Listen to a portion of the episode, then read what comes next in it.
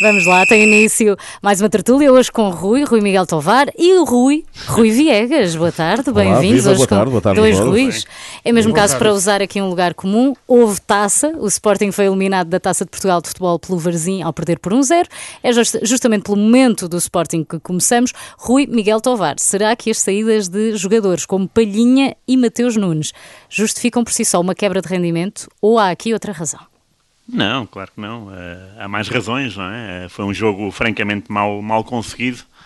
Eh, isto até parecia o Pedro Fernandes a ver a a- a- o segundo filme do, Do Regresso ao Futuro sem ver o primeiro. Foi muito.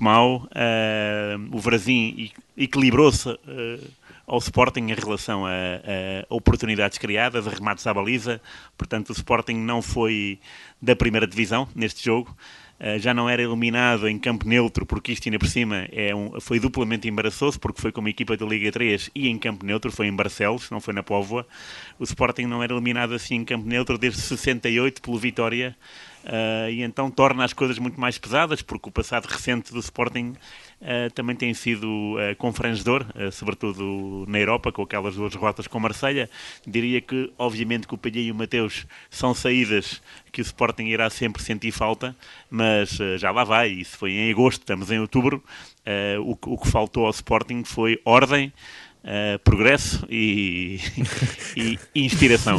Parecia- Parece que estamos aqui na campanha para o Brasil. Brasil. Exatamente, pensei nisso Quase, também. quase. É verdade. Rui, Rui Viegas, eh, o que é que, na tua opinião, justifica este mau momento do, eh, do Sporting? Isto, isto depois do Sporting ter eh, vencido eh, o Tottenham, por exemplo, na Liga dos Campeões, 2-0, depois perde duas vezes com o Marseille e agora eliminado pelo Varzinho. O que é que ju- justificará este momento? Olha, eu concordo em parte com uh, o Rui Miguel uh, Tovar, porque uh, o jogo frente ao Varzim, e há essa nuance muito importante, o jogo foi em Barcelos, portanto, digamos que isso dava uma ligeira vantagem, uh, inclusive ao Sporting, foi como que uma espécie uh, de crónica uh, de uma quebra anunciada, não de uma morte, mas de uma quebra anunciada. O Sporting já não dava sinais de estar bem em termos exibicionais. Há alguns jogos, pontuando essa situação com aquelas derrotas com o Chaves e também com o Boa Vista, também com o Marselha, eh, e o jogo frente aos Poveiros, que se exibiram a um grande nível, eh, qual equipa até de Primeira Liga, eh, veio comprovar isso mesmo. Mas eu gostaria de trazer aqui à Alissa uma situação que pode também servir de termo de comparação e que não circunscreve apenas a situação do Sporting ao jogo deste último fim de semana. Quando o Sporting sagrou campeão com Ruben Amorim, os espanhóis da marca escreveram um texto no qual identificavam as razões para o sucesso.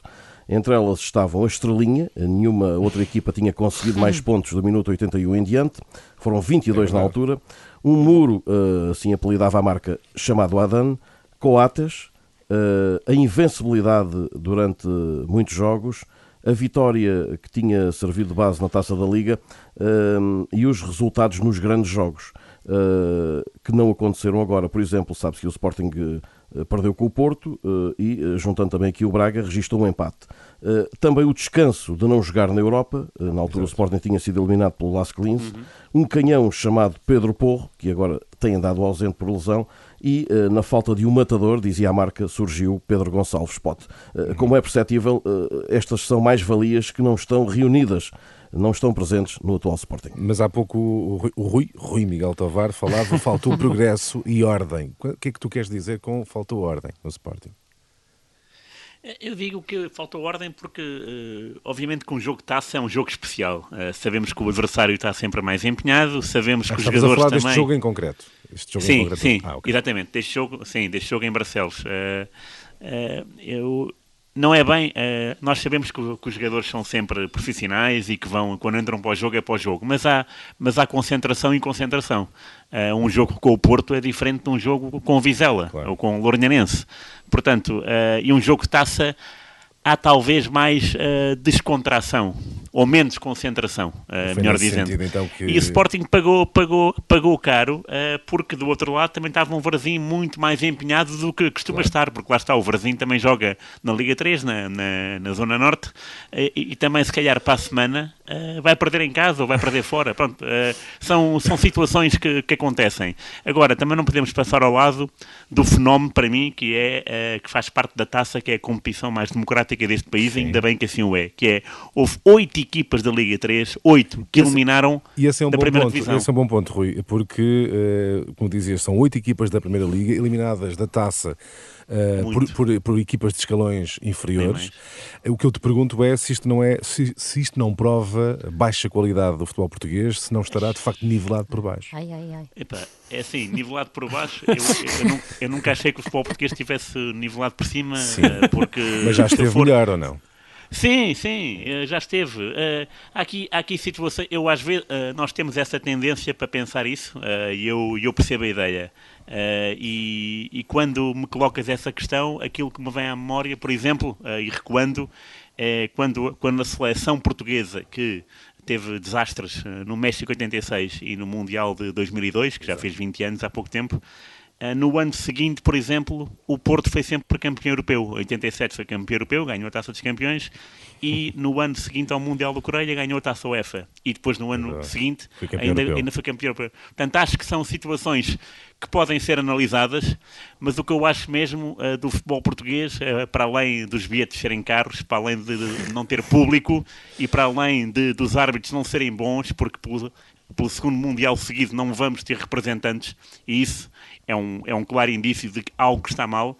Uh, eu diria que o Campeonato Português, naquilo que é a grande Europa, uh, está situado num ranking uh, que não é nada que não, que não nos é, como é, não é, não é, aquilo não é da Martel, portanto é um Sim. ranking que tem a ver com faltas, com tempo útil, com, com, com pontos. Portugal está no sétimo lugar e eu, de facto, vejo o resto da Europa e penso, ok, Chipre, Malta, claro que está tudo lá para trás, não é? Portanto, Portugal, o campeonato, eu diria que não está nivelado por baixo. Agora, também não é um grande campeonato, não é, não é fascinante, é muito, uh, é muito bipolar, é Sim. entre Benfica e Porto, uh, de repente aparece um Sporting ou Boa Vista, mas é muito de repente. Uh, mas, de facto, esta jornada da taça foi bastante interessante para, para mostrar que há muitas equipas uh, lá de baixo e que só vão ser faladas neste programa de hoje, desta segunda-feira. É parabéns ao Brasil, ao Lanqueville Verdense, ao, ao Vitória FC ao Machico. Pronto. São oito equipas, merecem todos os parabéns. As oito equipas da primeira divisão não merecem nada, claro, mas uh... não, mas é assim, não, não, não te posso dizer dessa forma taxativa. Eu percebo a ideia, uh, mas não. Eu só perguntei, não fiz uma afirmação. Claro, sim, sim, mas eu não, eu não, eu não me aventuro a pensar isso agora. Acho que de facto que o futebol português uh, não é muito interessante de se seguir. Uh, e, portanto, uhum. é, não sei se o é ainda bem que veio uma jornada de taça para, para provar o contrário. Para mim, esta, esta jornada foi uma lufada de ar fresco, foi ótimo. Uhum. Uh, quem me dera que para a próxima eliminatória fosse assim e que para o ano também fosse assim. Rui Viegas, uh, eu não é pintaria, não pintaria um cenário tão cinzento, mas uh, faço questão de sublinhar que uh, o Rui Miguel Tovar, de, de, certa forma, desmente aquilo que Pedro Proença disse há uns tempos, de que o nosso campeonato é o sexto melhor da Europa. De facto, não é, não é o sexto melhor e uh, as razões para que sucedeu, não só em relação ao Sporting, mas em relação às restantes equipas, assentam muito na questão também da descontração, como aludia o Rui Miguel Tovar há instantes. E também na questão de que é preciso não esquecer que para estas equipas, e tivemos aqui as que foram eliminadas, mas houve outras que estiveram bem perto de ser eliminadas, Sim, como foi o caso do Benfica, para os jogadores desses clubes, dessas equipas menores, menores com todo o respeito, obviamente, esta é uma verdadeira montra uh, e isso pode fazer toda a diferença e fez toda a diferença certamente nestes jogos da terceira eliminatória da Taça de Portugal. Há aqui também um certo desfoque uh, e de resto Ruben Amorim uh, aludiu a isso, de resto o próprio Roger Schmidt falou disso na antevisão do jogo é nas Caldas da Rainha e depois foi o que se viu. Vamos agora olhar para o campeonato. Essa coisa este... bipolar, não é? Exato. Porque esta é a semana de clássico Porto Benfica, já na próxima sexta-feira. Rui Tovar, vês alguém como favorito? Eu vejo como favorito ligeiramente o Futebol Clube do Porto, uh, porque está de facto numa forma uh, fulgurante para aquilo que era no início da época, melhorou bastante.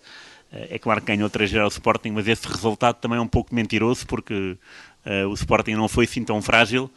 E, mas também é verdade, por outro lado, o Sporting também não foi um adversário di, uh, digno desse, do nome do clássico. Uh, espero que o Benfica, uh, que o Porto Benfica seja um clássico, na, na, verdadeira acessão da palavra, porque lá está, o futebol português merece essa qualidade. são, é um, vai ser um jogo muito, muito interessante de seguir o Benfica tem tudo a seu favor. O Porto é, é, favorito porque joga em casa, tal como se nesta altura, se fosse Benfica-Porto, eu diria a mesma coisa em relação ao Benfica. Uh, vai ser muito interessante ver como é que o Benfica reage. Benfica é esse que uh, empatou quatro jogos nos últimos cinco. É claro que uh, dois foram com o PSG e um foi com o Caldas. portanto, há aqui, há aqui várias dois nuances. Dois colossos europeus, não é? Dois colossos europeus invictos. o Caldas e o PSG. Atenção. Verdade. Uh, mas uh, é uma prova muito interessante uh, de esforço por parte do Benfica, que entra em campo com a vantagem pontual, com mais tranquilidade, porque é invicto. vai, ser, vai ser interessante porque não é costume o Benfica ir ao Dragão com esta vantagem, nem com esta à vontade. e o Porto vai ter que, que correr mais. e isso, lá está, obriga-nos a um a um clássico diferente, porque normalmente o Porto em casa não tem aquela necessidade de correr mais, quem tem que, que correr mais são os outros, uh, e ninguém chega ao Dragão invicto. Portanto, vai ser um jogo muito interessante de se seguir. Um, ehm, e claro, uh, pode, pode tudo acontecer, desde que, desde que eu vi o Benfica marcar dois gols em anos seguidos em lançamentos laterais no Dragão, acho que está tudo, está tudo dito, portanto acontece, pode acontecer Jesus, tudo. É? Isso foi com o Jorge Sim, Jesus, exatamente. exatamente. Rui Viegas, eh, o que é que esperas do clássico de sexta-feira? E se esta vantagem, três pontos do Benfica, uh, pode obrigar o Porto a assumir o jogo e o Benfica pode tirar daí vantagem uh, a jogar em, em contra-ataque. Agora, é, em, como é que se diz? Em transição, não é? transição rápida. contra-ataque. Não, é uma vantagem que, para o Benfica? Eu acho que não é vantagem. O Benfica é preciso uh, olhar também para o que está para trás. Uh, e o que está para trás é que o Benfica habitualmente tem um certo bloqueio mental quando joga no estádio do Dragão. E isso é preciso levar em conta. Há uma força superior do lado do Futebol Clube do Porto, com a ajuda dos seus adeptos, eh, que se reúnem em volta desta partida. Eu penso que é a partida das mais desejadas sempre no Estádio do Dragão. Não é um jogo decisivo, é um jogo capital, sobretudo para o que vai ser a relação um, de pressão entre estes dois até à paragem da Liga para o Mundial do uh, Qatar. Pelo menos até aí. Eh, depois do Mundial a história é outra e muita coisa pode mudar. Haverá internacionais mais desgastados do que outros, haverá lesionados eh, e esses são fatores também que Porto e Benfica, que têm internacionais, eh, já não poderão controlar. Mas, sobretudo, na relação de pressão na tabela classificativa até essa paragem agora do próximo mês de novembro, este jogo vai editar alguma coisa. Muito bem. Estávamos aqui à espera a ver se havia novidades da Bola de Ouro. Uh, ainda não há o top 3, mas sabemos que Cristiano Ronaldo ficou em vigésimo uh, lugar. Querem comentar rapidamente uh, este lugar de Cristiano Ronaldo desde 2006 que não, ficar, não ficava fora do top 10? Uh, Rui Passa a bola ao Rui Viegas primeiro agora. Ah, Rui ah, Viegas. Rui, não, Rui Viegas, pronto, Rui Viegas então. Um Rui, Rui. Eu, destacaria que, acima de tudo, uh, temos aqui uh, como melhor português, no 14 lugar, portanto, o 14 melhor Rafael jogador Leão. do mundo, o ponta de lança da equipa do Milan, o Rafael Leão. Em relação ao Ronaldo ser vigésimo, parece-me aqui uma certa queda já muito abrupta, mas isto tendo em conta também aquilo que estávamos habituados e também nesse duelo de há muitos anos entre Ronaldo e Messi. Em relação ao favorito, que tudo indica será o nome confirmado, uh, à semelhança do que sucedeu há minutos com a chegada do troféu a este teatro parisiense, o troféu chegou no carro de Fórmula 1. Eu parece-me que o grande Fórmula 1 da última temporada foi de facto o homem que daqui a pouco vai ser anunciado, Karim Benzema. Rui. Rui Sim, uh, também, também, sou, também sou partidário disso. Uh, no ano passado lembro-me bem que eu era do, do Salah e acabou por ser o, o Lewandowski. Uh, este ano sou Benzema, de facto, o que ele, aquilo que ele, que ele passou no Real Madrid, aquilo que ele melhorou é, é fantástico. Foi uma época de sonho, uh, culminada. Rui, deixa-me só dizer: 44 europeu. golos em 46 jogos. É incrível. É, é média esta.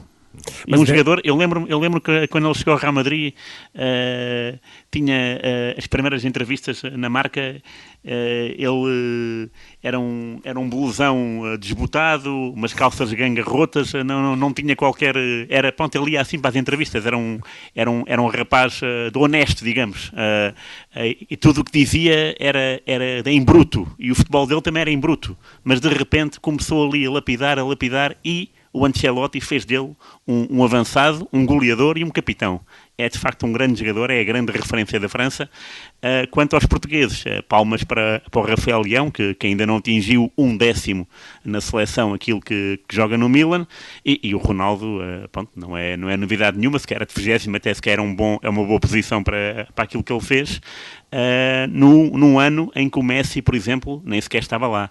Portanto, estamos a assistir de facto a um, a um render de guarda. Uhum. Uh, se calhar para o ano vamos ter que falar no Alan uh, ah, e do Mapé, veremos. Há aqui uma, só para terminar, há aqui uma outra posição que também merece alguma referência. É que uh, foi João Cancelo, uh, ficou em 25 uh, João Cancelo, jogador português do City, e ficou atrás, inclusive, de Alexander Arnold, do Liverpool. Quando sobre estes dois se diz muito em relação a, a quem será o melhor lateral direito do mundo. Portanto, há aqui umas certas dúvidas também, eh, porque parece que estes prémios fazem questão de as manter eh, em relação à justiça ou à injustiça dos mesmos. okay. Mas atenção, tendo em conta as apostas do, do Rui Miguel Tavares, eu diria que o Benzema pode não ganhar, não é? O ano passado, sim, ano passado apostou no cavalo errado. Sim, sim, veremos, veremos daqui Olha, quanto ao ensol desta semana, hum, eu trago aqui uma história, porque todos nós temos acompanhado os últimos anos entusiasticamente o MotoGP, não é? Mais que não seja para apoiar o nosso Miguel Oliveira. E este fim de semana o MotoGP voltou à Austrália.